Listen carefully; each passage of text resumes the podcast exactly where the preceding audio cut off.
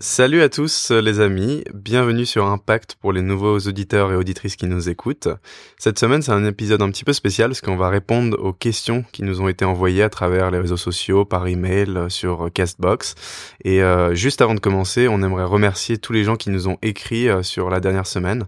Donc merci à Seb, à Wagner, à Jean-Marie, à euh, Nathalie également qui nous a écrit un email euh, très sympathique. Oui, euh, Nathalie, merci en fait parce qu'elle nous a envoyé un petit commentaire par rapport à, à comment rendre ces outils numériques un peu moins addictifs et ce qu'elle avait mentionné et ce qu'on a oublié de mentionner nous-mêmes, c'était simplement de désactiver les notifications. Et c'est vrai, c'est très simple, mais on n'y pense pas toujours.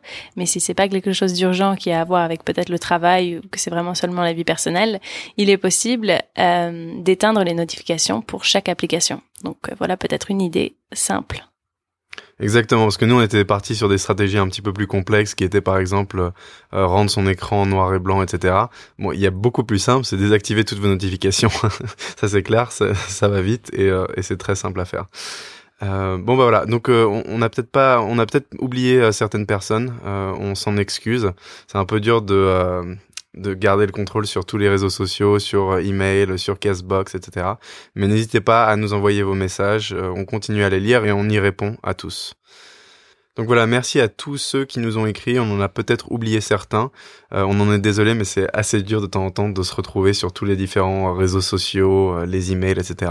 Euh, mais en tout cas, merci beaucoup à tous ceux qui nous écrivent, à tous ceux qui nous laissent des petites notes 5 étoiles sur Apple Podcast. Ça nous aide beaucoup à remonter dans les classements aussi. Donc on vous remercie tous pour le soutien que vous nous apportez.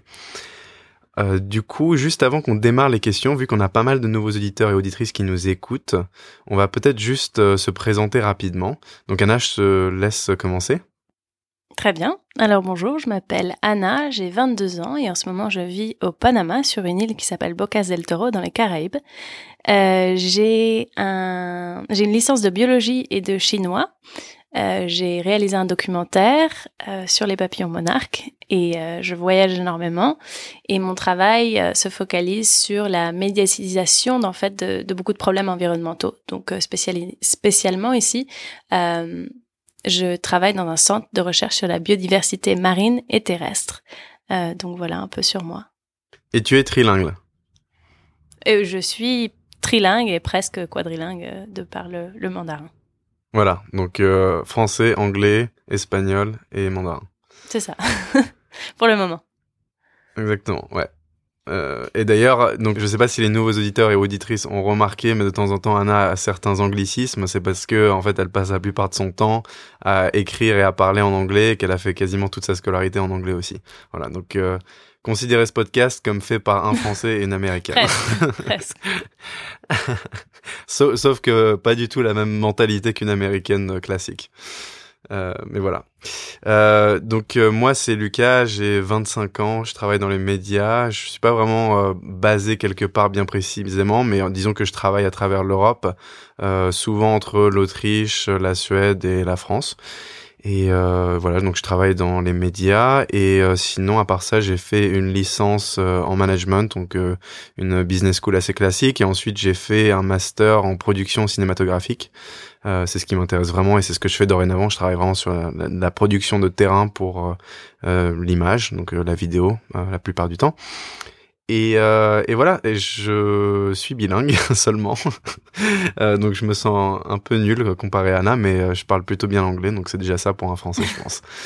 Euh, voilà, voilà. Donc, euh, on va commencer avec vos questions. je pense qu'on va commencer par la question la plus vaste et la plus complexe à laquelle répondre, qui nous a été écrite et qui tout simplement dit et qui tout simplement demande la vie était-elle vraiment mieux avant? C'est vaste. Alors déjà, avant quoi? C'est c'est un petit peu complexe. Alors, je pense que tous les deux, on l'a interprété comme avant Internet. Je sais pas exactement comment toi tu l'as interprété, Anna. Moi, je l'ai interprété de, je l'ai interprété de vraiment de plusieurs façons. Donc, si tu veux, je peux en parler un petit peu.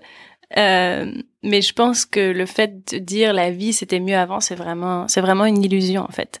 Euh, je pense que peut-être oui, le monde était plus simple entre guillemets, mais euh, je pense pas qu'il était mieux pour ainsi dire. Les gens travaillaient dur, les femmes et les personnes de couleur n'avaient presque aucun pouvoir, il faut bien s'en souvenir. Euh, les rues étaient sales, la, la sanitation n'est pas du tout une priorité à l'époque, et euh, les gens mouraient de simples rhumes. Donc je veux dire que moi ce que j'entends par avant, oui, c'est comme tu dis, c'est compliqué. Avant quoi? Donc, euh, est-ce qu'on parle d'il y a 50 ans ou est-ce qu'on parle d'il y a 1000 ans? Et euh, là, il y aurait une grosse, euh, une grosse différence. Et euh, aussi le fait que la majorité de l'histoire qu'on l'enseigne à l'école, de, de ce qui était d'avant, en fait, a été écrite par des oppresseurs, par des riches et par des puissants. Donc c'est pas du tout la réalité de, de tous les jours. Et après, bon, si on parle vraiment justement, et je pense que c'était de là où il voulait en venir, la personne qui a écrit cette question, c'était avant l'ère numérique. Est-ce que c'était mieux avant? Euh, Je pense pas. Je pense que les gens ont tendance à romancer le passé et que la technologie nous a quand même offert des outils qui sont assez formidables. C'est juste que je pense qu'on n'est pas encore apte à les utiliser de façon formidable. Je sais pas si. Ouais, ouais, non, ça a du sens. Euh, je suis assez d'accord avec toi. Après, euh, peut-être que moi, je vais être un tout petit peu plus pessimiste, mais je trouve, enfin, je trouve qu'on vit dans une époque qui est quand même très très compliquée et assez controversée en général. C'est une époque qui semble être une époque de transition à bien des égards. Donc on pourrait évidemment mentionner les plus grands défis que nous allons devoir relever, qui sont euh, particulièrement anxiogènes, comme le réchauffement climatique, euh, l'effondrement de la biosphère, le capitalisme à bout de souffle, l'innovation technologique qui semble dénuée de sens parfois, et qui en même temps est en train de révolutionner la manière dont nous utilisons nos compétences. Donc je pense par exemple au monde du travail qui est en train d'être complètement bouleversé par euh, l'intelligence artificielle. Donc il y a énormément d'aspects positifs dans ce monde, comme tu le disais Anna. Et euh, malgré tous les travers qu'Internet représente, il y a aussi des points positifs très importants, notamment le fait que l'on soit connecté entre nous euh, beaucoup mieux, euh, que cette connexion et interdépendance ait permis l'émergence de mouvements comme MeToo, mais même le printemps arabe qu'on a un petit peu oublié dorénavant. Internet en fait nous a rapprochés et nous a permis également de nous retrouver en dehors des frontières de nos pays et de nos continents. Donc euh, ça c'est quand même un aspect très très important et je pense que c'est quand même bénéfique pour la plupart des gens. Euh, après ce que je trouve assez intéressant, et je sais pas ce que t'en penses toi Anna, c'est que j'ai l'impression que notre espèce est un peu entrée dans une ère où on passe la plupart de notre temps en ligne, dans des espaces mmh. dématérialisés, dans le virtuel. Euh, et malgré tous ces aspects positifs euh, que j'ai mentionnés, ça nous éloigne quand même beaucoup du réel et notamment de la nature. Et en fait, on est en train de réaliser en ce moment que c'est en délaissant la nature, euh, notre planète, qu'on est arrivé à un point où l'on doit dorénavant faire face à une urgence climatique qui semble tellement complexe à résoudre qu'en fait les gens savent même pas où commencer. Et donc je pense que pour les jeunes qui se rendent compte de ça en ce moment, c'est vraiment difficile à appréhender parce que on est encouragé à participer à ce capitalisme numérique, où tout est de plus en plus dématérialisé, où tu n'existes pas si tu n'es pas sur les réseaux sociaux, où tu es forcé à passer 8 à 10 heures assis devant un écran dans un bureau alors que cette, dématérialisation, elle devrait t'offrir une liberté. Euh, on est encouragé à bien gagner sa vie parce qu'on nous dit que les retraites vont plus exister quand on aura 65 ans. Et en même temps, on se rend compte que notre espèce euh, est en train de détruire entièrement la biosphère, que le capitalisme pas vraiment de sens dans un monde aux ressources finies. Euh, qu'il a très très bien fonctionné jusque là, mais qu'en fait là on est y est quand même on est arrivé à son terme, on va dire, euh, qu'il a contribué à créer des inégalités qui nous empêchent de vivre en harmonie et que ces inégalités renforcent la haine envers l'étranger, d'où le nationalisme qui est en train de grandir dans la plupart des pays dorénavant. Donc en fait, c'est vraiment difficile juste de trouver sa place, je pense, euh, pour tous les jeunes qui grandissent en ce moment. Euh, parce que c'est un monde qui est tellement divisé, qui est inégal. Euh, puis je pense que voilà, il faut profiter du fait qu'Internet nous offre euh, accès à une quantité d'informations infinie pour nous permettre de, nous-mêmes développer notre esprit critique, qui nous permet ensuite de mieux appréhender euh, le monde euh, et euh, de, de s'y trouver une place en fait. Mais c'est très très compliqué. Donc, est-ce que la vie était mieux avant? J'en sais rien, pour être honnête, je l'ai pas vécu, donc c'est compliqué d'y répondre. J'ai pas fait assez de recherches non plus là-dessus, mais ce que je dirais, c'est que la vie en ce moment me paraît assez complexe, et je suis pas sûr que la génération de nos parents euh, avait ce genre de problème-là, parce que pour le coup, c'était une génération qui était après les deux guerres mondiales. euh, plus ou moins après la guerre froide aussi, enfin ou en tout cas ils l'ont peu vécu et du coup c'est c'est difficile d'identifier quelque chose qui était très très problématique euh, à leur époque quand euh, ils grandissaient. Tandis qu'en fait, nous, enfin, en tout cas, moi, je le ressens comme ça, c'est-à-dire que la, la, crise climatique, elle est oppressante, elle est anxiogène et elle est permanente. Et, et c'est dur de de pas y penser en fait. Mmh. Ouais, c'est vrai, tu as touché à beaucoup de, de, choses importantes ici, mais je pense qu'aussi, euh, comme tu l'as dit, c'est pas une question de. C'est compliqué en fait de dire mieux ou pire, parce que c'est vraiment la, la notion de, de bien-être et de qualité de vie est très relative. Après, je pense que tu as raison, et comme je disais moi aussi, c'est que la vie était peut-être plus simple, et qu'aujourd'hui on est vraiment dans un monde qui est extrêmement complexe euh, de par euh, le, la montée de, de l'ère euh, numérique. Mais, euh, mais je pense qu'aussi, tu as touché un point important, c'est le fait qu'on soit si dissocié de la nature et que justement on soit dans une crise, euh, dans une crise environnementale très grave et que du coup c'est vraiment le moment où on devrait être le plus près de la nature, mais on ne l'est pas. mais on est en train de s'en distancer, quoi. C'est-à-dire que maintenant on est en train de parler de de uploader ton cerveau sur un serveur, quoi. enfin, il y a des gens, des, les transhumanistes, ils parlent de ça quand même, tu vois. Donc je pense qu'il y a quand même un, retour, il y a un mouvement en ce moment qui est en train de se lancer, qui commence à, comprendre l'importance de la nature sur le cerveau humain et l'influence que d'être en contact avec la nature a sur notre cerveau et sur nos capacités, par exemple à réduire le stress ou à se rétablir d'une maladie. Il y a des études qui prouvent qu'en fait, euh, des gens restant dans des hôpitaux, des hôpitaux, pardon, voilà encore un anglicisme, euh, mais euh, donc oui, qui ont des vues sur euh, des, espaces verts en fait, vont se rétablir beaucoup plus rapidement que des gens dans un endroit où ils ont une vue sur, euh, disons, un autre bâtiment ou quelque chose qui n'est pas vert.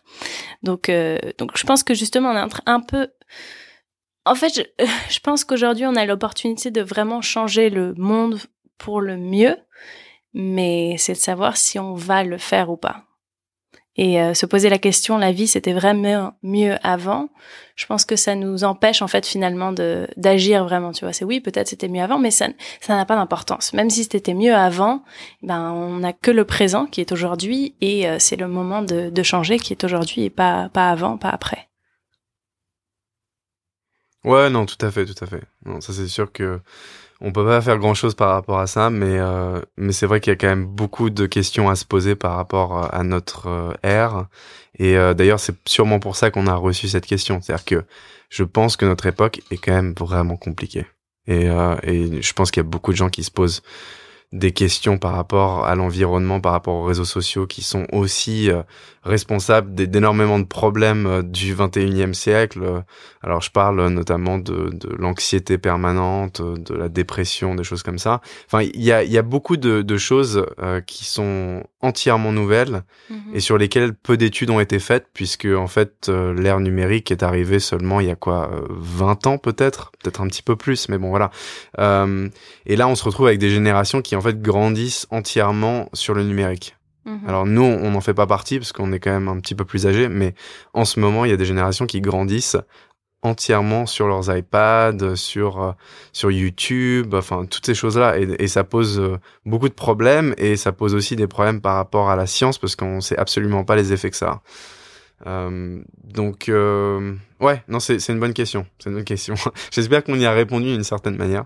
Euh, on va pas non plus trop s'étaler dessus parce qu'on en a quand même pas mal des questions. Donc, peut-être passons à la deuxième. Tu veux la lire là? Oui, la deuxième, c'est une question très complexe encore, qui dit Pensez-vous que le politiquement correct est un danger pour la liberté d'expression? Ouais. Alors ça, c'est une question qui est complexe effectivement, et euh, en plus de ça, je suis pas sûr d'être le mieux placé pour y répondre parce que je suis pas quelqu'un de très politiquement engagé. Mhm. Euh, après, je, je dirais quand même que je pense qu'en fait, la, la personne euh, qui nous a envoyé cette question, il semble qu'elle est un tout petit peu orientée par rapport au fait que euh, que le politiquement correct est néfaste euh, à la liberté d'expression. Euh, et on va dire que j'ai l'impression qu'aujourd'hui, c'est dur de s'exprimer librement et avec franchise sans que tu aies une horde de censeurs qui accourt pour taxer tes propos de sexisme, de racisme, d'homophobie, d'antisémitisme. Enfin voilà, tout ça. Et euh, du coup, il est très très difficile, par exemple. Alors, je sais pas si la personne qui nous a envoyé ça était un comédien, mais c'est très très difficile pour les comédiens dorénavant de faire n'importe quelle plaisanterie euh, sur les femmes, les noirs, les roms, enfin n'importe quoi. Mais c'est euh, c'est devenu très compliqué et je pense que effectivement le, politiquement correct est, est plus mis en avant, mais en même temps c'est aussi pour protéger des mouvements qui sont très très importants. je pense notamment au mouvement MeToo. C'est-à-dire que je comprends le politiquement correct, mais tant qu'on ne porte pas atteinte à un individu. Et, euh, et si on, se targue d'être contre euh, le mouvement MeToo, il faut pouvoir vraiment très très bien s'exprimer par rapport à ça et, expliquer pourquoi est-ce qu'on est contre l'égalité entre hommes et femmes. Et pour tous ceux qui sont, parce que il y en a beaucoup, j'en entends beaucoup, euh, notamment aux États-Unis. Moi, j'écoute pas mal de podcasts américains. Euh, donc euh, voilà, on en avait parlé euh, auparavant de Jordan Peterson dans un de nos épisodes précédents, qui lui explique voilà que les féministes c'est n'importe quoi. En gros, je le résume très très brièvement hein, parce qu'on va pas non plus trop déballer là-dessus. On a déjà fait un épisode, mais c'est c'est-à-dire que des espèces de d'explications scientifiques fumeuses qu'il apporte à ça, pour moi, ça a aucun sens. Et, et parfois, quand il répond à certaines journalistes féministes, il leur manque de respect et il leur porte atteinte. Et, euh, et ça, pour le coup, euh, c'est-à-dire que pour moi, c'est même plus une question de politiquement correct ou pas. C'est juste ça, ça porte atteinte à l'individu et ça, c'est hors de question. Euh, donc euh, c'est compliqué d'y répondre parce que c'est vraiment du cas par cas, je pense. et c'est bien là le problème, c'est-à-dire que euh, les gens ne savent vraiment pas où se positionner. Et je sais, j'ai vraiment entendu beaucoup euh, de la part de comédiens, que ce soit des Français ou des Américains, qui disent qu'ils savent plus euh, où placer leurs blagues. Quoi. Ils savent plus comment créer leurs blagues en général parce que c'est devenu tellement compliqué. C'est-à-dire que il suffit qu'une blague dérape, dérape un tout petit peu pour que ce comédien se retrouve en une des titres pour enfin voilà être sexiste raciste quoi que enfin voilà tu, tu vois ce que je veux dire non non je vois absolument ce que tu veux dire et, et je te rejoins. Je pense que c'est vraiment euh, le politiquement correct. C'est une lame à double tranchant. Et euh, je pense que Trump, par exemple, est un parfait exemple. Parce que oui, d'un côté, je pense que le politiquement correct est un danger pour la liberté d'expression. Parce que prenons, par exemple, la campagne de Trump. C'est à l'époque, moi, je vivais à côté de Washington. Donc j'étais quand même extrêmement exposée à toute sa campagne et tout ce qui, tous les mouvements politiques qu'il y avait à l'époque. Et en fait, personne dans mon entourage ne pensait qu'il allait gagner sérieusement.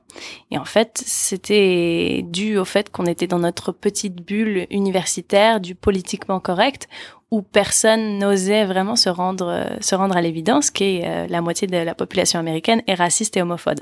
Encore, j'exagère bien sûr, mais finalement j'exagère pas tellement. Du coup, c'était un problème parce que on était trop politiquement correct et qu'on ne s'était pas rendu compte de la réalité des choses.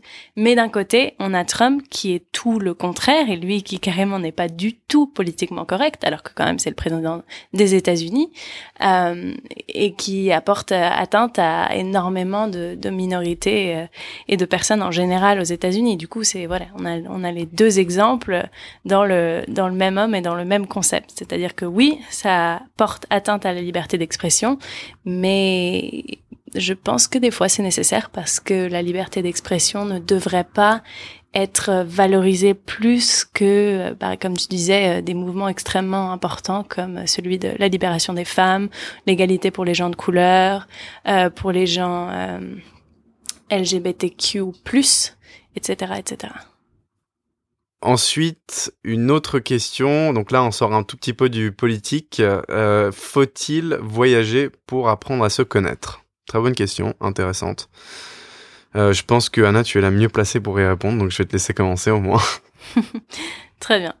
Alors euh, pour moi, ça n'aurait quand même aucun sens de répondre non à cette question parce que euh, j'ai commencé à voyager, enfin j'ai voyagé avant mes 15 ans, mais à partir de mes 15 ans, j'ai quand même vraiment euh, commencé à voyager seule et dans beaucoup d'endroits.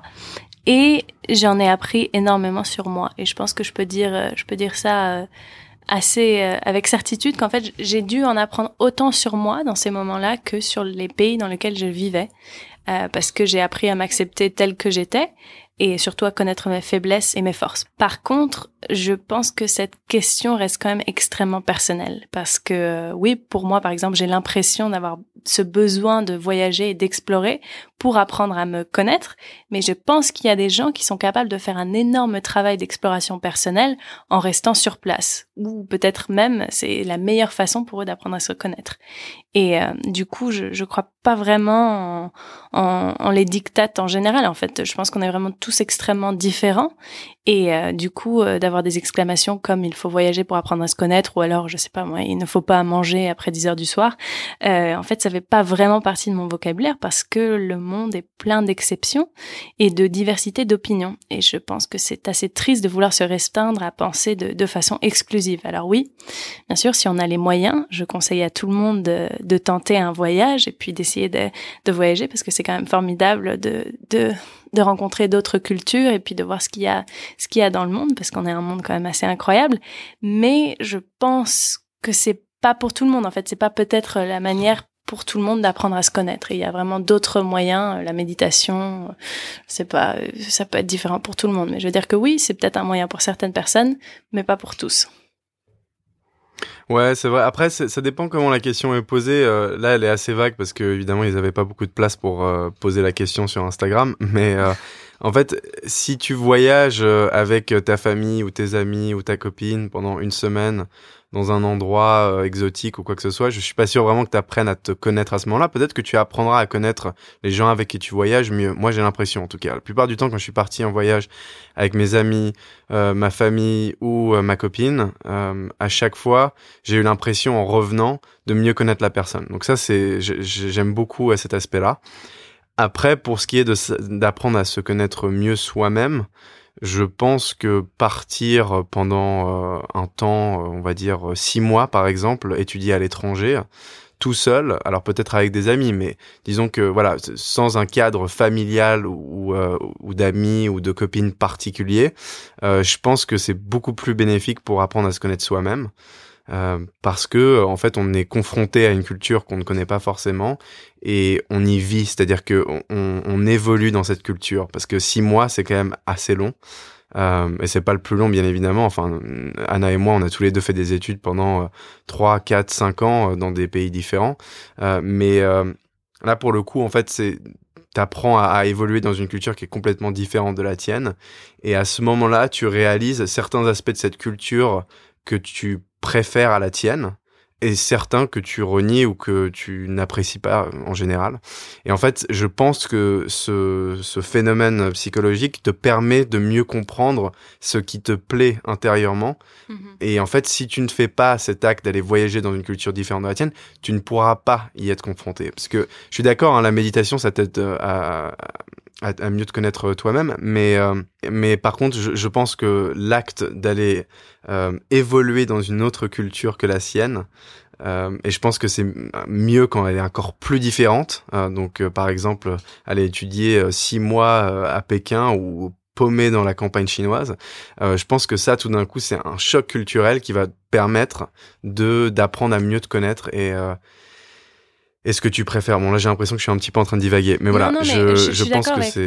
Je suis d'accord avec toi, mais je, je, pense que tout le monde ne fonctionne pas de cette manière. En fait, je pense qu'il y a des gens qui voyagent même seuls et qui ne font aucun travail sur eux-mêmes pour justement essayer d'apprendre à, se, à, à mieux se connaître. Pardon. Mais euh, du coup, je pense que de vouloir mieux se connaître, rien que ce désir, ça prouve que déjà on est engagé à faire ce travail sur soi-même. Et comme tu le disais toi, c'est, je pense que on apprend le plus sur soi déjà en sachant ce qu'on veut, comme tu dis, mais aussi en sachant ce qui nous met mal à l'aise ou par exemple euh, des interactions qui n'ont pas fonctionné ou euh, de comment est-ce qu'on gère un moment de stress dans une culture, enfin dans une langue par exemple qu'on ne parle pas ou, ce genre de truc. Donc c'est vraiment de, de l'auto-observation qui permet de comprendre la façon dont on réagit, la façon dont on agit et, puis d'observer ses propres pensées, ce qu'on pense, etc. Donc euh, ouais, en fait c'est un désir qui doit venir de l'intérieur. Euh, et après, de voyager, je pense qu'il euh, qu'il le facilite en fait, peut-être. Ouais, ouais, je suis assez d'accord avec toi. Euh, passons à la question suivante, du coup. Vit-on-nous pour notre propre plaisir ou juste pour les réseaux sociaux? Question intéressante aussi, je trouve. Qu'est-ce que t'en penses, toi, Anna je pense que ça dépend de la personne et si on se pose la question, c'est peut-être un indicateur que on a cessé de vivre pour son propre plaisir et qu'on vit vraiment pour les réseaux sociaux. Euh, et c'est dur de, de ne pas tomber dans ce piège euh, parce qu'on est tellement euh, on est tellement influencé finalement par ces influenceurs qu'on voit sur les réseaux sociaux qui ont l'air d'avoir une vie formidable et que nous aussi on a envie d'avoir une vie formidable ou du moins de paraître qu'on a une vie formidable. Mais euh, mais je, je, pense que quand même la plupart des gens vivent encore pour leur propre plaisir. J'espère en tout cas. Même si c'est pour avoir une super photo sur Instagram, peut-être que euh, le moment qui a précédé cette photo était quand même une expérience assez formidable parce que bon, si on parle d'avoir euh, une photo sur une cascade magnifique, etc., on était quand même dans cette cascade magnifique pour prendre la photo. Donc, j'espère qu'on vit encore pour notre propre plaisir. Moi, en tout cas, oui. Euh, après, je pense que c'est important de se poser la question et de se remettre en question. Ouais, alors c'est intéressant ce que tu dis et je suis tout à fait d'accord avec toi. C'est-à-dire que voilà, quelqu'un qui va aller voyager dans un, pays extraordinaire et qui va prendre quelques photos, poster, je sais pas, cinq photos Instagram euh, pendant deux semaines. Bon voilà, c'est beaucoup de photos postées, mais en même temps, euh, je pense pas que euh, ça prenne le pas sur le, plaisir individuel de la personne euh, à explorer ce pays. Après, on peut aussi prendre cette question sous un autre angle qui serait plutôt est-ce que euh, est-ce qu'on vit juste au quotidien pour notre propre plaisir quand on a ces moments de loisir ou juste pour les réseaux sociaux? Alors là, pour le coup, c'est une autre question. Mais euh, c'est vrai que maintenant, en fait, la plupart des gens, quand ils ont des moments de loisir, donc quand ils ne travaillent pas ou quand ils n'étudient pas, eh ben, ils sont sur les réseaux sociaux. Hmm. Et, euh, et là, là se pose la question de est-ce que c'est pour notre propre plaisir Est-ce que ça va à l'encontre de notre propre plaisir ou pas? Euh, mais donc pour pour revenir juste un tout petit peu à, à la question qui était posée et l'angle que toi tu as approché Anna, euh, je pense que le problème avec les outils euh, que nous offrent ces réseaux sociaux, c'est qu'on devient plus ou moins notre propre marketeur en gros. Donc euh, si c'est intéressant parce que quand on y pense sociologiquement, il y avait une époque où on progressait dans les institutions en changeant de statut et du coup, euh, c'était avec cette manière-là qu'on valorisait son regard social et l'image que les autres se faisaient de nous. Donc c'est exactement le phénomène du Père Goriot, par exemple, que je recommande à tous de lire hein, quand même parce que c'est euh, c'est un roman, enfin c'est un classique quoi. Et, euh, et ça parle. D'ailleurs, je pense que c'est très très intéressant à lire en ce moment même. Euh, avec cette espèce du culte de la personnalité qu'on a sur Instagram. Euh, mais en fait, ce qui change du coup avec Internet euh, par rapport à ce que je viens d'évoquer, c'est que dorénavant, tout tient à la dématérialisation et à la désintermédiation. Donc, on n'a plus toutes ces institutions pour répondre à notre besoin d'exister et tout le monde peut valoriser son identité à travers ce qui est euh, bah, maintenant ce qu'on appelle le personal branding en gros. Mmh. Euh, donc on a un contrôle entier sur la manière dont on souhaite être perçu. Est-ce qu'on a envie de promouvoir sa beauté en postant des selfies? Est-ce qu'on a envie d'être perçu comme drôle, comme aventurier, comme riche, comme sportif, comme intelligent? On, on, a un contrôle entier là-dessus, alors qu'on l'avait pas du tout auparavant. Euh, et en fait, ce contrôle, il permet de renforcer sa confiance en soi, mais ça peut aussi être néfaste parce que vous allez vouloir continuer à maintenir une certaine identité en ligne qui va venir masquer votre véritable personnalité.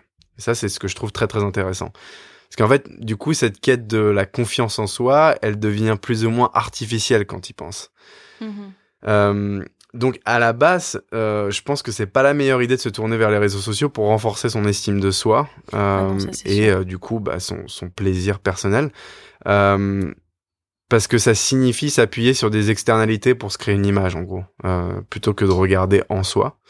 Euh, tu mentionnais la méditation par exemple, ça c'est une très très bonne pratique justement pour regarder en soi.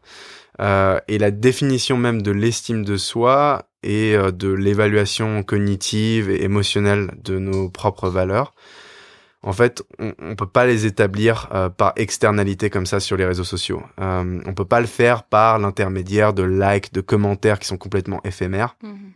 Euh, et du coup, euh, bah, en faisant ça, en, de toute façon, tu, privilégies la satisfaction court terme plutôt qu'un travail euh, à faire sur le long terme pour améliorer cette estime de soi et ce plaisir personnel. Donc voilà, c'est, je, sais pas, j'utilise des mots peut-être un tout petit peu complexes là, mais en fait, quand, on publie quelque chose qu'on considère comme digne d'être posté, on cache des parties négatives de ce moment-là. De toute façon, il y en a toujours. C'est jamais, enfin, peut-être qu'il y a des moments de pur bonheur, mais après, c'est tout est relatif. Mais disons que il y a toujours des choses de votre vie que vous allez cacher à ce moment-là quand vous postez une photo sur Instagram. Et du coup, je pense qu'il y a certaines personnes qui potentiellement vont ressentir une certaine honte par rapport à tout ce qu'ils mettent sous le tapis. Euh, et euh, ils vont s'accrocher à cette identité visuelle qu'ils ont créée. Euh, donc par exemple, imaginons une fille qui prend des selfies tout le temps. Par exemple, c'est très très. Euh, je suis pas sexiste là-dessus. Hein, c'est vraiment, je, je, prends un cliché total. Euh, mais euh, pour éviter d'ailleurs d'être considéré comme sexiste ou je ne sais pas quoi, je vais, on parlait du politiquement correct justement, je vais prendre un, un jeune garçon mhm. euh, qui euh, prend des selfies en permanence.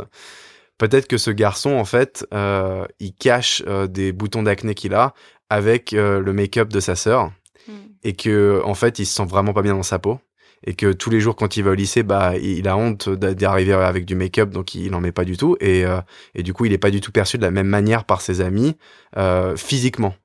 Mm-hmm. Donc, donc en fait ça, ça crée une espèce de c'est pas une, une, une, estime de soi qui est très saine en fait, parce que euh, faut, faut savoir approcher euh, l'échec ou il faut savoir aussi approcher des choses qui ne te plaisent pas forcément dans ta vie pour mieux les comprendre et en fait, tous ces aspects négatifs ou ces échecs, ça fait quand même partie de ta personnalité, ça fait partie de, de des, des, valeurs fondamentales que tu portes en toi. Euh, personne n'est parfait. Hmm. Et donc en fait, se raccrocher à une espèce d'identité visuelle qui, qui, est absolument parfaite, c'est, je pense que c'est néfaste. Euh, et, euh, et, ce besoin constant de partager nos vies en ligne et de chercher la validation des autres qui nous pousse du coup à négliger notre propre bonheur, c'est c'est très très néfaste aussi. Euh, et, euh, et comme comme je disais auparavant, c'est-à-dire que on, essaye de, de se rattacher à cette identité qu'on a créée en permanence parce qu'en fait le problème dorénavant euh, avec les réseaux sociaux c'est que si on ne poste pas si on ne met pas des stories de choses comme ça on n'existe plus donc du coup on essaie de se renouveler sans cesse et on mhm. essaie de renouveler l'attrait de son profil avec euh, une vitrine, avec les stories, euh, une humeur du moment. Enfin, c'est juste de la surenchère de, de désirabilité sociale.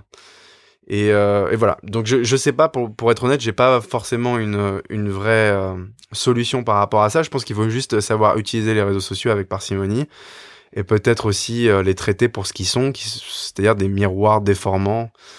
Euh, je sais pas ce que t'en penses. Hein. Si si, je, suis d'accord sur tout ce que tu dis. Je pense que oui, c'est en fait c'est qu'on a on, perd finalement le pied avec ce qui est réel et euh, la réalité des choses telles qu'elles sont. Comme tu dis, il y a des moments où on est vraiment triste, il y a des moments où on se sent mieux, il y a des moments, je veux dire que, qu'Instagram, par exemple, ou que la majorité des réseaux sociaux ne reflètent pas la réalité telle qu'elle est. C'est vraiment quelque chose, comme tu dis, qui est très déformant. Et euh, je pense qu'on l'oublie assez souvent, et c'est important de se le, de se le rappeler, en fait, à chaque fois qu'on est sur ces plateformes, c'est, ceci n'est qu'un, je sais pas, une, une larme dans un océan, disons, pour être un peu poétique. Ouais, c'est ça. Oui, très poétique d'ailleurs, ouais.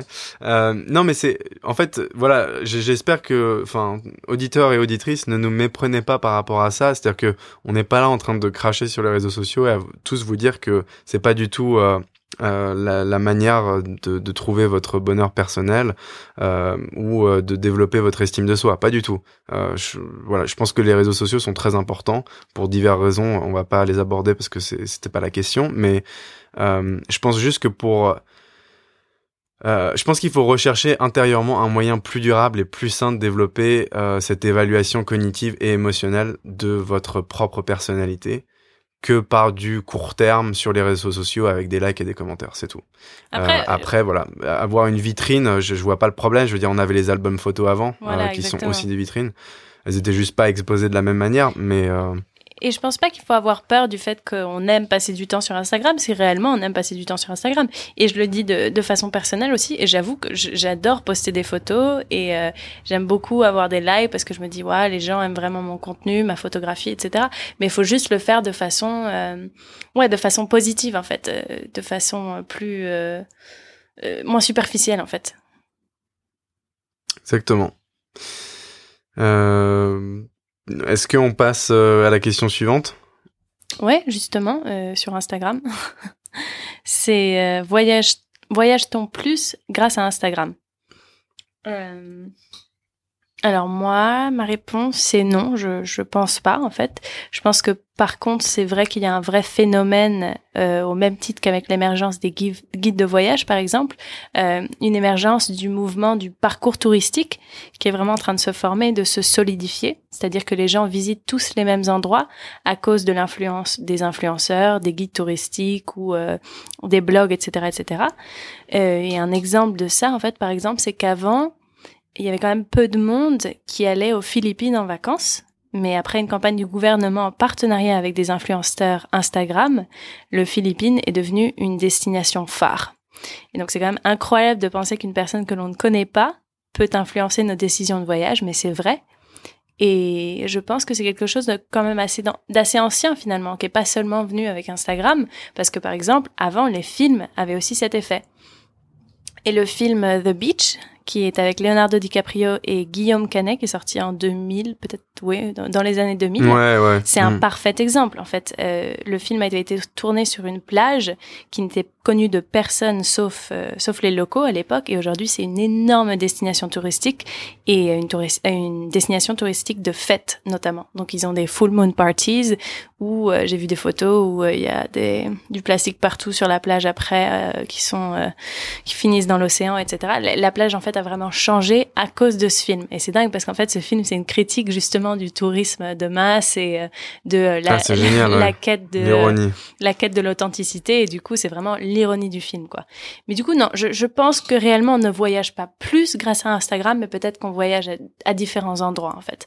Parce que euh, ce qui détermine qu'on voyage plus ou moins c'est finalement euh, le pouvoir économique et euh, le désir de voyager. Après peut-être que le désir de voyager a en effet augmenté depuis qu'on a euh, qu'on a moyen de voir autant de, de photos de voyage en général. Mais je pense pas que ça soit Instagram, pour ainsi dire, qui a changé ça. Je pense pas qu'on voyage plus grâce à Instagram, ou peut-être, peut-être. D'ailleurs, c'est une bonne question. J'y ai pas assez réfléchi pour être honnête. Par contre, est-ce qu'on change notre manière de voyager grâce à Instagram ou à cause d'Instagram plutôt? Oui, ça je suis sûr. Hmm. Mais suis, j'en suis persuadé. C'est-à-dire que moi, je connais des gens avec qui je travaille qui choisissent des destinations euh, juste en regardant les hashtags sur Instagram. C'est-à-dire que euh, ils entendent parler d'une euh, d'un pays ou alors euh, d'une ville. Alors je vais prendre un exemple très concret, c'est-à-dire que quelqu'un que je connais avec qui je travaille qui cherchait, qui avait entendu parler de Marrakech. Et du coup, cette personne est allée sur Instagram, a tapé hashtag Marrakech, a regardé deux trois photos, elle a vu que ça avait l'air sympa et elle a décidé d'y aller. Elle a eu une expérience horrible. Voilà, je vais je vais pas m'étendre là-dessus, mais en fait c'est ça c'est quand même impressionnant. C'est-à-dire que on décide d'aller à un endroit juste à cause de certaines photos et du coup en plus on va regarder que les photos populaires parce que c'est celles qui remontent dans l'algorithme donc on va retrouver des photos d'influenceurs comme tu mentionnais Alain Mhm. euh, qui vont influencer euh, ta destination de voyage alors ça c'est quand même impressionnant Mm. Euh, et, et ça a tout à fait à voir avec le travers que tu mentionnais sur le l'institut du tourisme philippin qui est allé chercher des influenceurs pour ramener des touristes dans, le- dans leur pays après, euh, ce qui est assez intéressant, donc j'ai lu un entretien avec euh, quelqu'un qui s'appelle Christophe Assens, qui est un docteur en sciences de gestion et professeur à l'université de Versailles, et qui a aussi publié un livre qui s'appelle Réseaux sociaux tous égaux, libres ou otages du regard des autres. Et en fait, euh, ce qu'il explique, c'est hyper intéressant, c'est que moins les gens ont de relations humaines et moins ils sont valorisés par leur travail, plus ils se, sentent, plus ils se sentent seuls ou délaissés, ils vont aller chercher des réponses à leur quête de soi sur Internet. Et en fait, lui, il explique ça par la pyramide de Maslow, qui est un sociologue qui, après-guerre, définissait la hiérarchisation des besoins chez l'individu. Et donc lui, il disait que euh, cette hiérarchisation, elle répondait à des besoins primaires tout d'abord, donc euh, se nourrir, se loger, etc. Ensuite, à des besoins secondaires qui étaient plutôt liés à la socialisation. Donc, on consomme des produits et services pour, être identifié à un groupe social. Et enfin, il y avait les besoins tertiaires qui, eux, relèvent plutôt de la quête de soi et de la psychologie.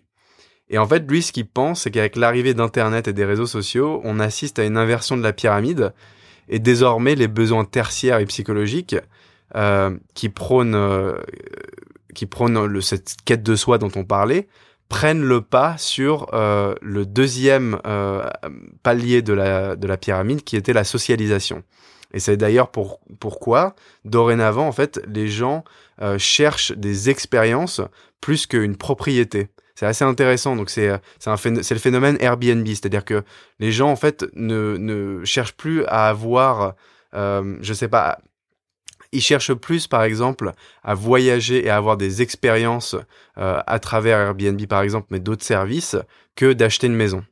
Euh, mmh. c'est un phénomène qui est très millénial et euh, Gen Z, c'est-à-dire que ils prônent tous l'expérience euh, par rapport à la propriété, par rapport au bien, euh, par rapport euh, aux choses qu'on achète. Donc il y, a toute une génération, celle, celle d'avant les millénials, qui a accumulé tellement de choses parce que c'était euh, voilà le phénomène d'après-guerre. On n'avait pas eu grand-chose, on avait été privé, et donc tout d'un coup, voilà, on, toute cette frustration se jetait sur l'accumulation de biens. Et là, en fait, tout d'un coup, maintenant, on vit dans une, une période où on est tous à fond sur les expériences. Et donc du coup, c'est là où j'en arrive à la volonté de faire des réseaux sociaux cette propre euh, vitrine de soi, euh, notamment euh, via Instagram. Euh, bah en fait, c'est exactement ce qui est en train de se passer avec les voyages. C'est-à-dire que je pense, pour répondre à la question, que oui, on voyage plus. Je pense qu'on fait plus d'expériences à cause d'Instagram. Oui, effectivement, parce que en fait, le, notre vitrine sociale sur Instagram euh, est devenue plus importante que nos biens matériels. Je sais pas ce que t'en penses toi là, mais j'ai l'impression que c'est un petit peu un phénomène qui est en train de euh, de s'esquisser par rapport à ces deux générations.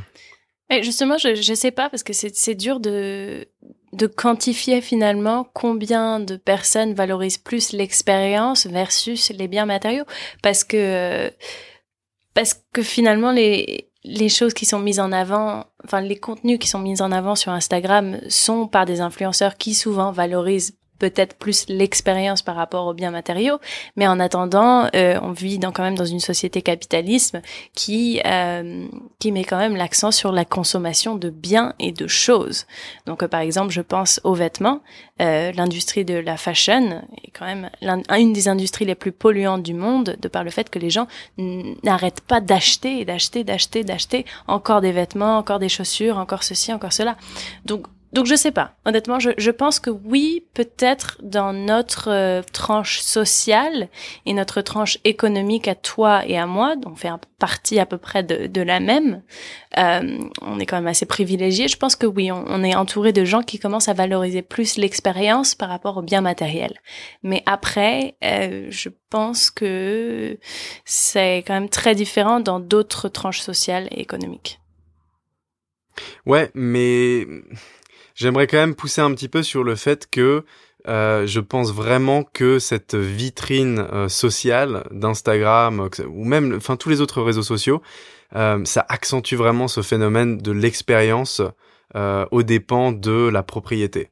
Je pense que si tu veux, tu achètes euh, un, un, joli mobilier, personne n'en a rien à foutre. Tu vas poster une photo de ça sur Instagram, tu auras très peu de likes tu euh, à la place euh, d'acheter ce beau mobilier qui t'a coûté 500 euros par exemple, tu vas voyager euh, je ne sais pas où, bah, au Maroc par exemple, tu prends des belles photos là-bas, tout d'un coup ton statut social augmente un tout petit peu. Parce que tu as posté de, très belles photos dans des endroits exotiques, etc. donc tu vois ce que je veux dire. Je pense que la, question est, est, juste. Je pense qu'on voyage plus grâce à Instagram. Je pense que et je pense que ça en fait c'est c'est un phénomène qui est euh, très Gen Z, très millénial. Euh, et, euh, et c'est intéressant, enfin, si tu veux, quand, quand on y pense, euh, le mouvement du minimalisme, qui est devenu assez important aux États-Unis et qui commence aussi à, à, se propager un peu à travers l'Europe, ça c'est quelque chose qui a éclos il y a 2-3 ans. Personne mmh. n'en parlait avant. Le minimalisme, qu'est-ce que c'est cette histoire? Ah, minimalisme, ah, ça, ça, veut juste dire ne pas avoir trop de biens, ne pas posséder trop de choses. Mais pourquoi est-ce qu'on en est à ça? C'est parce qu'il y a des gens qui se disent, mais en fait, on, on, a vécu dans une société capitaliste qui nous a vraiment, mais complètement fait un lavage de cerveau sur accumuler le plus de biens possible. Et euh, les gens se rendent compte que bah, c'est beaucoup plus sympa de, de, dépenser son argent dans des voyages, dans des expériences. Tu veux dire euh, qu'on serait un tournant en fait? Je pense qu'on est à un tournant. Après, euh, le problème, c'est que c'est pas un tournant qui va à l'encontre du capitalisme, parce que euh, on pourrait parler, on pourrait faire un épisode entier sur le tourisme. Euh, le, le tourisme, c'est une catastrophe. C'est entièrement J'aimerais en faire un capitalisé. d'ailleurs. J'aimerais en faire un, dit- un, un épisode sur Bien le sûr, on le fera. Mm. Mm, Bien sûr, on le fera. Mais euh, non, c'est, c'est, c'est, c'est- donc oui, c'est un tournant par rapport aux mentalités, un tournant par rapport au capitalisme. Je suis pas sûr. Il y en a un, mais je pense qu'il est pas. euh, Si tu veux, ce qui est assez intéressant d'ailleurs, c'est que les minimalistes, parce que c'est, un mouvement qui m'a intéressé pendant un moment, donc j'ai fait pas mal de recherches là-dessus. Euh, il y en a peu en fait qui ont une conscience écologique ou ou, ou par rapport au capitalisme. Euh, C'est intéressant plutôt parce que c'est juste vraiment relié pourtant. Oui, ouais, bien sûr. C'est, c'est très relié. Et c'est étonnant d'ailleurs de, de se balader sur. euh, bah, euh, tu vas sur le forum Reddit de minimalisme, qui est quand même énorme. Il y a plus, enfin, il y a presque 400 000 personnes. Euh, t'as très, très, très rarement un post par rapport au fait que, bah, en fait, en étant minimaliste, tu réduis ton, ton empreinte carbone. Tu t'accumules pas autant de choses. Euh, t'es beaucoup plus focalisé sur le, le- le bien-être, sur la quête de soi. Tout ça euh, à travers des, des expériences et euh, une valorisation des euh, relations avec autrui par rapport à tu vois c'est accumuler tout le temps tout le temps tout le temps. Donc euh, c'est euh, c'est bizarre c'est bizarre. Je sais pas si on à un tournant par rapport au capitalisme hein, c'est euh, ça c'est très très compliqué. Euh, mais voilà je, on s'est étalé on est parti sur je ne sais pas combien de tangentes par rapport à cette question donc ça veut peut-être dire qu'elle était assez bonne. Est-ce qu'on passe à la suivante? Parce que là ça commence à faire un petit moment qu'on on parle Oui, oui, passons à la suivante. Euh, la suivante, c'est vivrait-on mieux sans Internet? Et je pense que c'est quelque chose qu'on a quand même adressé pas mal déjà euh, au fur et à mesure de nos épisodes. Ouais, très clairement. Euh, je, pense que je vais pas m'étaler sur celle-là. Je, je pense qu'on ne vivrait pas mieux sans Internet, non. Malgré tous les travers que Internet a, et il y en a une quantité phénoménale, je pense quand même que, que ça a révolutionné entièrement la communication en général entre les êtres humains. Et que, ouais, il y a énormément de travers, mais en attendant, on est, on a e- explosé entièrement toutes les frontières euh, qu'on avait euh, construites entre pays, entre continents. Et euh, ça, c'est quelque chose de, enfin, c'est d'une valeur euh, impossible à, à calculer. Et, et l'accès à la connaissance, enfin, je veux dire, c'est- c'est, je pense que ça prend le pas sur absolument tous les travers que Internet a. Je sais pas ce que t'en penses, Alain. Mhm, mhm. L'accès à la connaissance et puis surtout euh, une forme euh, d'égalité en fait entre les gens qui ont accès à ce, à ce genre, à cet outil en fait, à Internet. Je pense que ça a permis à des mouvements très importants de, de grandir et d'être médiatisés à leur juste valeur. Donc euh, oui, je suis comme toi, je te rejoins. Je, on vivrait pas mieux sans Internet, je pense pas. C'est juste que il faut qu'on apprenne à l'utiliser différemment. Ça c'est vraiment. Ouais, ça c'est sûr. Ça c'est sûr. Euh, passons à une question un petit peu plus technique. Euh, quel impact le Ah, cette podcast ouais. a-t-il sur le divertissement? Est-ce le futur de YouTube? Alors ça c'est une question. C'est une question pour toi, Lucas. Ouais, mais après, enfin, euh, est-ce le futur de YouTube? Je pense pas. C'est des choses complètement différentes. Donc là, on est sur une expérience audio, alors que YouTube c'est une expérience plutôt visuelle. Euh, après, euh, quel impact le podcast a-t-il sur le divertissement? Je pense que la raison pour laquelle euh, le podcast est en train d'exploser, que ce soit euh, aux États-Unis ou en France ou dans tous les autres pays d'ailleurs, euh, c'est parce que je pense qu'en fait les gens en ont marre de la frénésie euh, de l'information, de cette espèce de d'explosion de contenu de toute forme sur les réseaux sociaux, euh, qui sont d'ailleurs tous visuels, hein, euh, à part euh, peut-être Mhm, ouais, c'est Twitter qui est Mm. écrit, mais enfin voilà, c'est pas le réseau social le plus euh, populaire. Euh, je pense qu'en fait les gens ont juste besoin d'une bulle pour euh, pour euh, voilà éviter tout ça, euh, s'échapper de, de cette frénésie.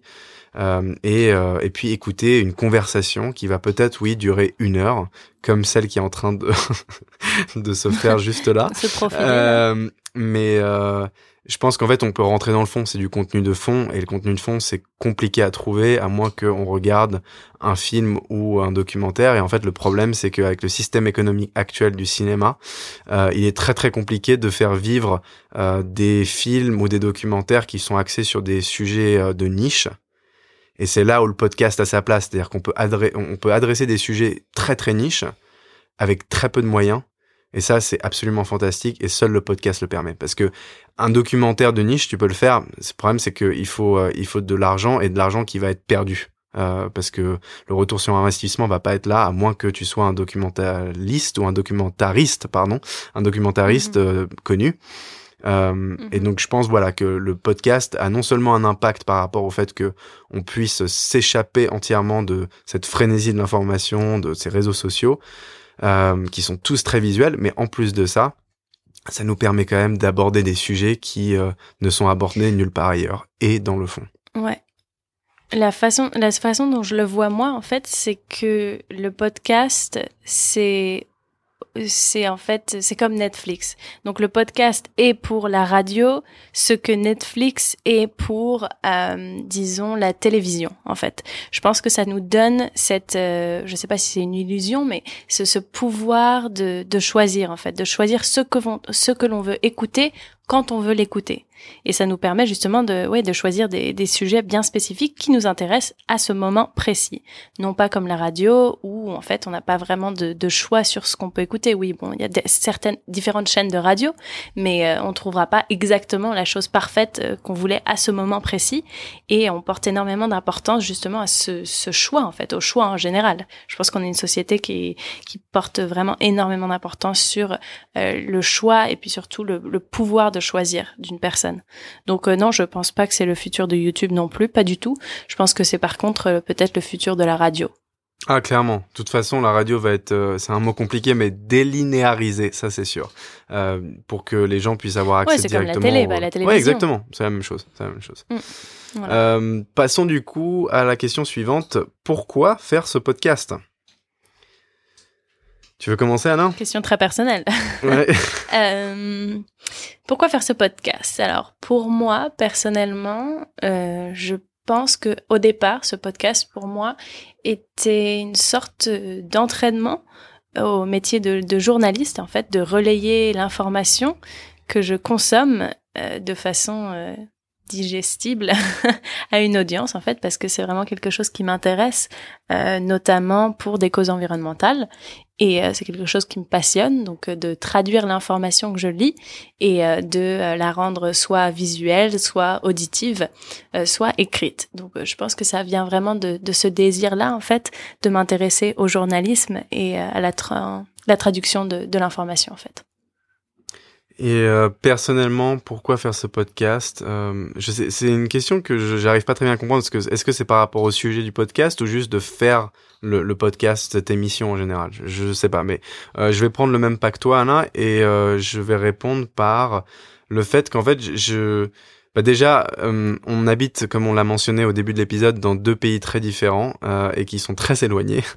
Et on est frères et sœurs et on a toujours été en contact pendant nos études. Et euh, du coup euh, en fait c'est devenu de plus en plus compliqué avec euh, les différentes tranches horaires etc de se retrouver et de pouvoir échanger sur des sujets qui ne sont pas que par rapport à nos vies mais qui sont plutôt des sujets sur lesquels bah, on a envie d'avoir une discussion peut-être un petit peu plus édifiante que euh, une, conversation de cinq minutes au téléphone.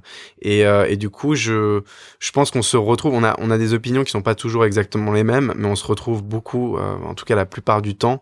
Et, et du coup, c'est assez intéressant. Je pense que ça donne des conversations qui sont intéressantes. Et on a tous les deux une approche par rapport aux actualités qui me paraît un tout petit peu différente de l'approche franco-française qu'on retrouve dans les médias et euh, parce que justement on a vécu dans des pays euh, très différents de la France et qu'on évolue tous les deux dans euh, bah, en, anglais et donc dans des cultures aussi différentes.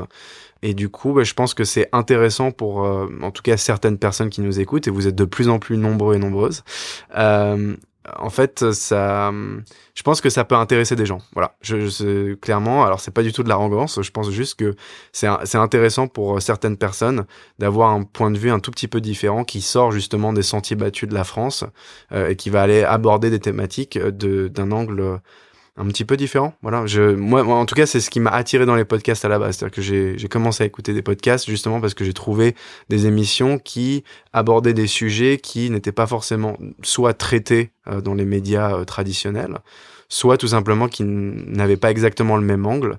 Euh, et, et, voilà, moi, c'est la raison pour laquelle je fais ce podcast avec toi, Alain. Mm-hmm. Bah, moi aussi, oui, ça me permet de, de garder le, le contact avec toi et comme tu dis, d'avoir des conversations plus approfondies.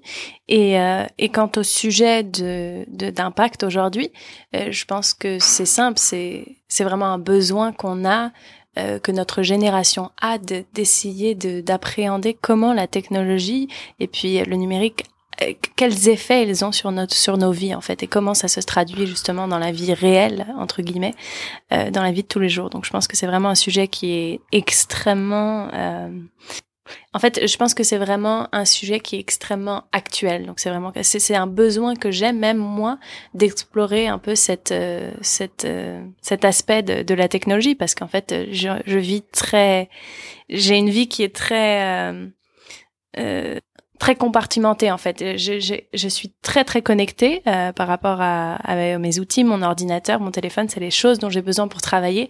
Mais en même temps, mon travail est de passer la majorité du temps dehors, dans la forêt ou sous l'eau, en train d'étudier des poissons, etc. Donc euh, oui, c'est quelque chose qui est compliqué personnellement. En fait, c'est une relation que j'ai avec la technologie qui est compliquée personnellement et que j'aime beaucoup explorer en fait et pouvoir partager justement mes perceptions. Ouais, exactement. Effectivement c'est c'est un des mâles du siècle qui est de comprendre Internet et le numérique et se l'approprier et ne pas être manipulé. et euh, la plupart des gens, je pense, sont euh, manipulés. Euh, et d'ailleurs, enfin, on l'est tous. Hein. D'une certaine manière, on l'est tous. Mais je pense que c'est cette approche de, de tenter de redonner du sens aux réseaux sociaux, au numérique en général, qui nous a tous les deux vraiment euh, intéressé. Euh, et euh, ouais, je, je, pense que c'est. vous verrez d'ailleurs, c'est intéressant parce qu'on reçoit des messages chaque semaine d'auditeurs et auditrices. Et c'est des messages qui sont très variés. Donc j'ai l'impression qu'on parle à des gens qui sont très très axés tech. Donc on a des questions qui sont extrêmement précises et de temps en temps des choses dont on n'a jamais entendu parler. Mais on a aussi des gens qui nous envoient des, des messages par rapport à des choses qui ont pas vraiment grand chose à voir avec le numérique au final, mais qui sont plutôt euh, des manières de, de retrouver et de redonner du sens à sa vie réelle euh, par rapport à aussi par rapport à son rapport avec le numérique.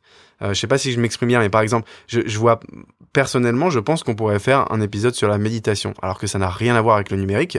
Pourtant, euh, c'est un moyen justement de redonner du sens à sa vie réelle et euh, de, retrouver un certain bien-être et euh, une santé, une hygiène mentale par rapport à toute l'anxiété, la dépression que les réseaux sociaux peuvent créer. Mais en fait, c'est ça a à voir avec euh, les sujets qu'on souhaite aborder dans le futur. Euh, donc euh, voilà, je je sais pas exactement ce que j'étais en train de dire là, mais voilà. Je, disons que c'est on a une audience qui est assez intéressante parce que elle est très variée, très divers et que euh, et que c'est intéressant qu'on puisse tous se retrouver ensemble sur euh, ces sujets-là, qui parce qu'au final le numérique touche quasiment à tout hein, dorénavant. Oui, oui, oui, franchement, oui. Du coup, on passe euh, à une question qui s'enchaîne bien. C'est euh, qu'avez-vous découvert l'un sur l'autre depuis le début de votre aventure podcast? Alors moi, j'ai découvert que et ça peut paraître un peu, euh, je sais pas comment ça va paraître. D'ailleurs, on va voir. Mais euh, j'ai découvert qu'en fait, Lucas, toi donc, tu es une personne extrêmement intelligente et j'avoue que ça faisait longtemps en fait qu'on n'avait pas eu ce genre de conversation, comme tu dis, assez approfondie, parce que ça fait euh, ça fait huit ans maintenant que je suis partie de de chez moi et donc que je n'ai pas vécu avec euh, avec toi. Et en fait, du coup, les seules fois où on se parlait à l'époque, c'était justement pour parler un peu de banalité, comment tu vas, des choses importantes, mais euh, des choses de la vie de tous les jours, du quotidien, en fait, finalement, qui ne requièrent aucune analyse. Et en fait, euh, maintenant que je fais le podcast avec, j'arrive pas à, savoir si je dois dire avec toi ou avec Lucas, c'est un peu comme une analyse.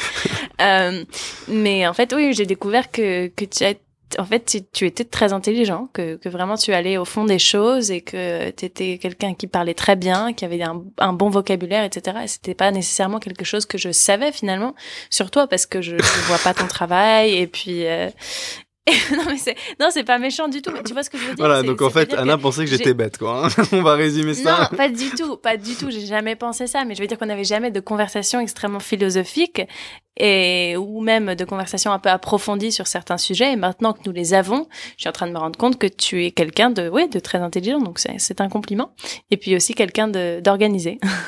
Mais ça je le savais ok, bah écoute, je prends le compliment, je te remercie. Euh, écoute, euh, moi j'allais répondre à peu près la même chose, donc euh, du coup j'ai ah, l'impression, du coup j'ai l'impression de, justement de ne pas pas être très intelligent pour euh, trouver quelque chose d'autre et improviser là-dessus. Mais bon, on va dire que oui, effectivement, moi j'ai aussi découvert que je le savais déjà d'une certaine manière que tu as une manière d'appréhender les choses de la vie euh, qui est euh, très très différente de la plupart des gens. Euh, tu as une personnalité très précise et unique.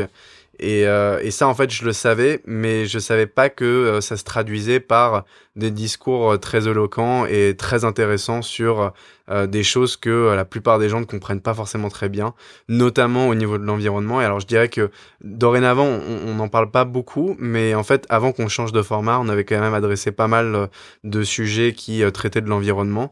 Et tu m'avais ébloui quoi par rapport à ta connaissance sur bah, sur tout ce qui touche à la biosphère ou l'environnement.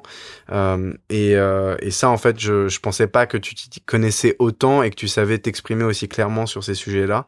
Et euh, du coup, euh, c'est pour ça d'ailleurs que je souhaite euh, dans le futur qu'on adresse certaines thématiques par rapport à ça, même si ça n'a pas grand-chose à voir avec le numérique. parce que je pense que c'est vraiment très très intéressant que les gens le, le enfin comprennent ces ces sujets-là. Et en plus de ça, je pense que tu pourras les éclairer parce que tu as une connaissance approfondie par rapport à ces sujets euh, et, une expertise en plus. Donc euh, voilà, je, moi c'est ce que j'ai découvert. J'ai aussi découvert que tu n'étais absolument pas organisé. Non, je, je rigole. je, rigole. non, c'est pas complètement faux. Non, non, non. Enfin, non, faut dire que tu es quand même assez organisé pour toutes les choses que tu fais en même temps. Euh, c'est, euh, tu te débrouilles très bien. Bon, on va pas non plus euh, continuer à se verser des compliments. On peut peut-être, oui, on peut peut-être commencer à pleurer là. Ouais, c'est ça. c'est un beau moment. Merci beaucoup pour cette question qui a été posée parce que pour le coup, elle était euh, très personnelle, mais en même temps aussi très intéressante et je pense qu'on n'y avait tout simplement pas réfléchi euh, avant de la recevoir. Donc merci beaucoup. si vous pouviez avoir n'importe qui comme invité, ce serait qui pour chacun de vous? Alors pour moi, c'est simple, c'est une biologiste, une femme, qui s'appelle Jane Goodall, que peut-être certains d'entre vous connaissez déjà, et qui a fait euh, énormément d'études sur les chimpanzés notamment et les primates en général. Et en fait, c'est une des premières femmes à prouver que les animaux avaient des sentiments, des émotions et des personnalités. Ça peut paraître un peu fou qu'on n'y croyait pas avant, mais c'est le cas. Et euh, aujourd'hui, euh, c'est devenu un peu une référence euh, de la biologie animale, de la zoologie donc. Et, et oui, c'est une personne extrêmement intelligente et surtout qui a révolutionné notre façon d'appréhender le monde animal et de considérer les animaux comme de vrais individus, au même titre que nous aussi sommes des animaux. Donc voilà, je pense que c'est quelqu'un avec qui j'aime, j'adorerais converser. D'accord, bah c'est hyper intéressant. Euh, et euh, même si elle n'est pas française, on a pris la question comme ça juste parce que euh, je pense qu'elle était plus axée sur quelle personnalité on aimerait rencontrer en général. donc voilà, c'est juste pour préciser quoi. C'est, elle n'est pas française. Et si on veut mentionner un Européen, et il s'appelle s'appelle Stefano Mancuso et il a écrit le livre L'intelligence des plantes, qui est un livre que je recommande à tout le monde et qui parle en fait aussi encore du fait que les plantes euh, ont une personnalité, ont des sentiments, ont plus de sens que nous en fait. Nous, nous avons euh, cinq sens et elles en ont plus de 15. Donc euh, juste pour donner un petit avant-goût du livre, en fait, qui révolutionne complètement notre compréhension du monde végétal.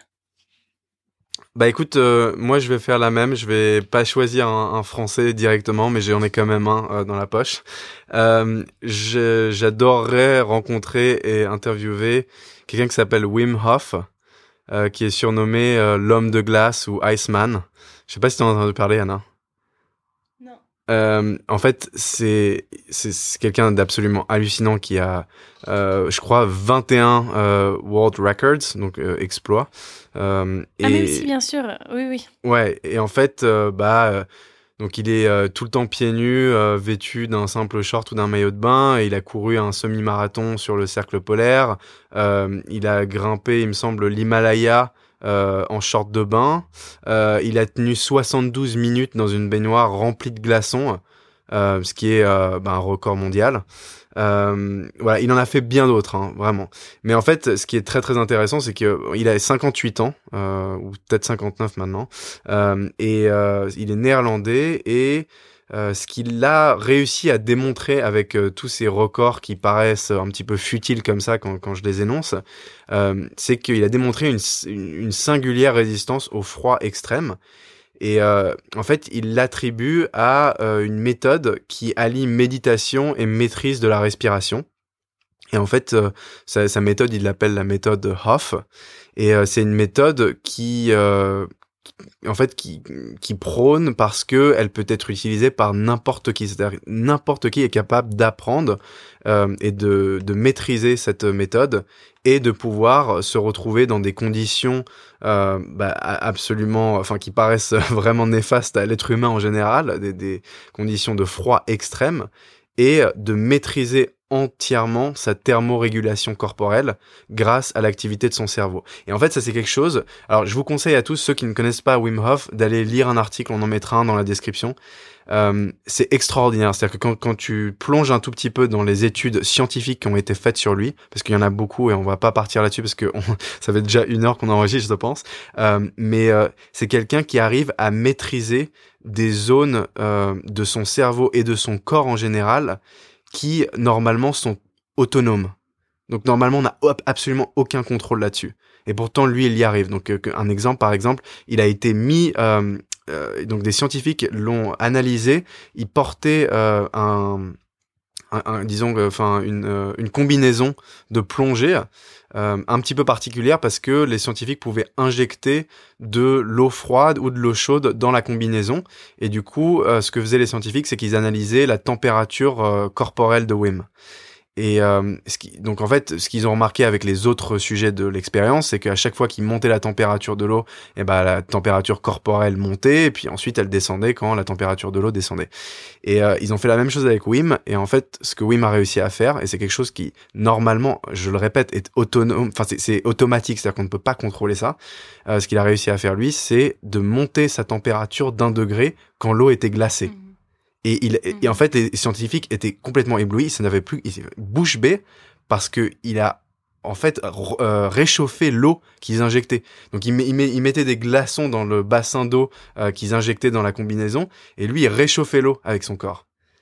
Et en fait, alors voilà, tout ça c'est des euh, records qui sont impressionnants et c'est des choses qui n'ont plus ou moins jamais été vues sur un, un, être humain. Mais en fait, ce qui m'intéresse vraiment beaucoup, c'est que une grande partie de cette méthode euh, c'est axé sur la respiration et la méditation. Et en fait, c'est mmh. une des seules personnes qui, euh, médiatiquement, a montré que la méditation a des effets sur le corps dont, on ne se rend absolument pas compte pour l'instant et que la médecine n'a jamais vraiment analysé ou essayé de comprendre. Et en fait, le problème qu'on a avec énormément de de, de, gens qui font de la méditation euh, ou des moines bouddhistes par exemple, c'est qu'ils ne sont pas intéressés forcément par euh, la recherche scientifique et euh, de démontrer les bienfaits de la méditation euh, aux autres. Et c'est pas parce qu'ils sont égoïstes, c'est juste que ils sont délaissés d'ego et ils ont absolument aucune envie de d'aller vers des gens qui vont peut-être les renfourguer ou leur dire que la méditation c'est c'est mmh. juste un truc dans la tête, etc. Bon bref, voilà, ils sont pas intéressés par ça, sauf que lui il l'est et il est déterminé à montrer aux gens que une certaine forme de méditation que qu'il s'est euh, qu'il est apprivoisé euh, en fait permet au corps de faire des choses que personne ne pensait possible. C'est-à-dire que les, les, scientifiques les plus aguerris, les docteurs les plus intelligents ne pensaient pas que c'était possible de prendre le contrôle sur des parties entièrement autonomes de notre corps. Et, euh, et du coup, voilà, je, pense que c'est absolument exceptionnel, c'est révolutionnaire ce qu'il a fait. Et euh, du coup, enfin, il a été interviewé énormément sur des podcasts déjà, mais j'aimerais bien euh, interviewer pour euh, aborder encore plus en profondeur cette méthode. Parce que en fait juste personnellement moi j'ai commencé à la faire juste pour pour mieux comprendre mais voilà c'est c'est c'est très très intéressant. Je vous le recommande euh, et puis sinon, pour euh, une personnalité française, euh, je vais juste mentionner comme ça, j'aimerais beaucoup beaucoup interviewer Squeezie, qui est le plus grand YouTuber français dorénavant. Et en fait, c'est tout simplement parce qu'il y a très très peu d'interviews avec lui. Il y en a une qui a été faite par il me semble que c'était Hardisson qui en avait fait une il y a, quelques années. Euh, en tout cas, un, grand présentateur français, je sais plus si c'était Hardisson, mais euh, qui euh, s'était complètement foutu de sa gueule et qui avait dénigré le travail d'un YouTuber, mais d'une manière qui était absolument abjecte. Et en fait, j'aimerais beaucoup j'aimerais beaucoup rétablir ça en fait si je pouvais. Dans dans notre carrière de podcasteur j'aimerais tellement euh, l'interviewer pour comprendre ce que ça représente parce que je pense que les gens ont aucune idée du travail de la pression euh, qu'on a quand on a euh, plus de 10 millions d'abonnés qui attendent une vidéo chaque semaine voire deux. C'est un travail monstrueux et je pense que les gens se rendent pas compte. Je pense que la plupart des gens pensent que c'est c'est un mec euh, qui passe sa vie à se marrer et qu'il euh, gagne des millions euh, en faisant rien à part se filmer en train de jouer à des jeux vidéo alors que c'est absolument pas le cas. Et du coup j'aimerais bien rétablir cette vérité et, et c'est en plus quelqu'un qui a l'air d'être très sympathique et marrant. Donc voilà. Squeezie pour moi même si je suis je crois que j'ai à peu près son âge mais c'est il est plutôt regardé par des gens qui ont en dessous de 18 ans. Mais voilà moi je le regarde quand même parce que je trouve que que c'est quelqu'un de, de très intéressant au final. Et donc pour conclure la dernière question la voici verra-t-on l'émergence de géants européens du numérique pour faire face aux États-Unis et à la Chine? Alors, question intéressante, et pour être honnête, c'est exactement, ça, reflète ce dont on parlait précédemment, c'est-à-dire que on a des gens qui sont très axés tech et, euh, dans des sujets bien précis, euh, qui nous suivent et qui nous écoutent, et euh, parfois on n'est juste pas du tout adepte de ces sujets et on ne les maîtrise pas. donc, pour être honnête, on, on, a gardé la question parce qu'on a dit qu'on allait répondre à absolument tout le monde. Celle-là, elle va être compliquée à répondre pour nous parce que on maîtrise tout simplement pas le sujet. Je, je, pense que non, on ne verra pas l'émergence de géants européens du numérique pour faire face aux États-Unis, donc avec euh, Google, Facebook ou la Chine, euh, avec WeChat par exemple ou Alibaba. Enfin voilà. Euh, je ne pense pas. Je pense qu'on n'a absolument pas les moyens. Euh, il n'y a pas les investissements. Il y a aussi des problèmes euh, de différences culturelles et de langage qui s'imposent là-dessus. Euh, je pense tout simplement que c'est pas possible. Après, bon, il y, en a certains hein, qui se distinguent euh, là-dessus. Par exemple, c'est euh, euh, ce, ce, moteur de recherche qui s'appelle Quant, par exemple. Voilà, c'est c'est un de ces entre guillemets géants européens qui se distingue un petit peu. mais honnêtement, je je pense pas. Et, euh, et encore une fois, j'ai pas les connaissances pour répondre à cette question, euh, bien qu'elle soit très très intéressante. Et j'aimerais beaucoup l'explorer d'ailleurs avec quelqu'un qui s'y connaît. Donc, euh, si quelqu'un a euh, ce, cette réponse à apporter au podcast, pour les gens qui sont un petit peu plus axés tech, n'hésitez pas à nous envoyer un message et euh, on peut potentiellement faire une petite interview. Je, ça, ça m'intéresse beaucoup comme sujet en général, donc c'est juste que je l'ai pas assez recherché. Voilà, donc euh, je crois qu'on a couvert euh, absolument toutes les questions possibles et imaginables qui nous avaient été envoyées. Merci à tous d'ailleurs de nous les avoir euh, soumises. ça nous fait très très plaisir de partager nos réponses avec vous. et puis de sortir un tout petit peu du cadre du format qu'on a d'habitude. Je pense qu'on a abordé beaucoup de sujets qui étaient très intéressants et qui sont plutôt dans la ligne éditoriale de notre podcast. Euh, donc euh, j'espère que ça vous aura plu. N'hésitez pas à nous envoyer vos messages, vos réactions. Euh, on les attend comme toujours chaque semaine. voilà, donc à impact.podcast sur Instagram ou c'est impactpod, tout ça attaché, gmail.com pour nous envoyer un email. Voilà. Merci beaucoup. Et puis, on se retrouve du coup la semaine prochaine. À la semaine prochaine, merci.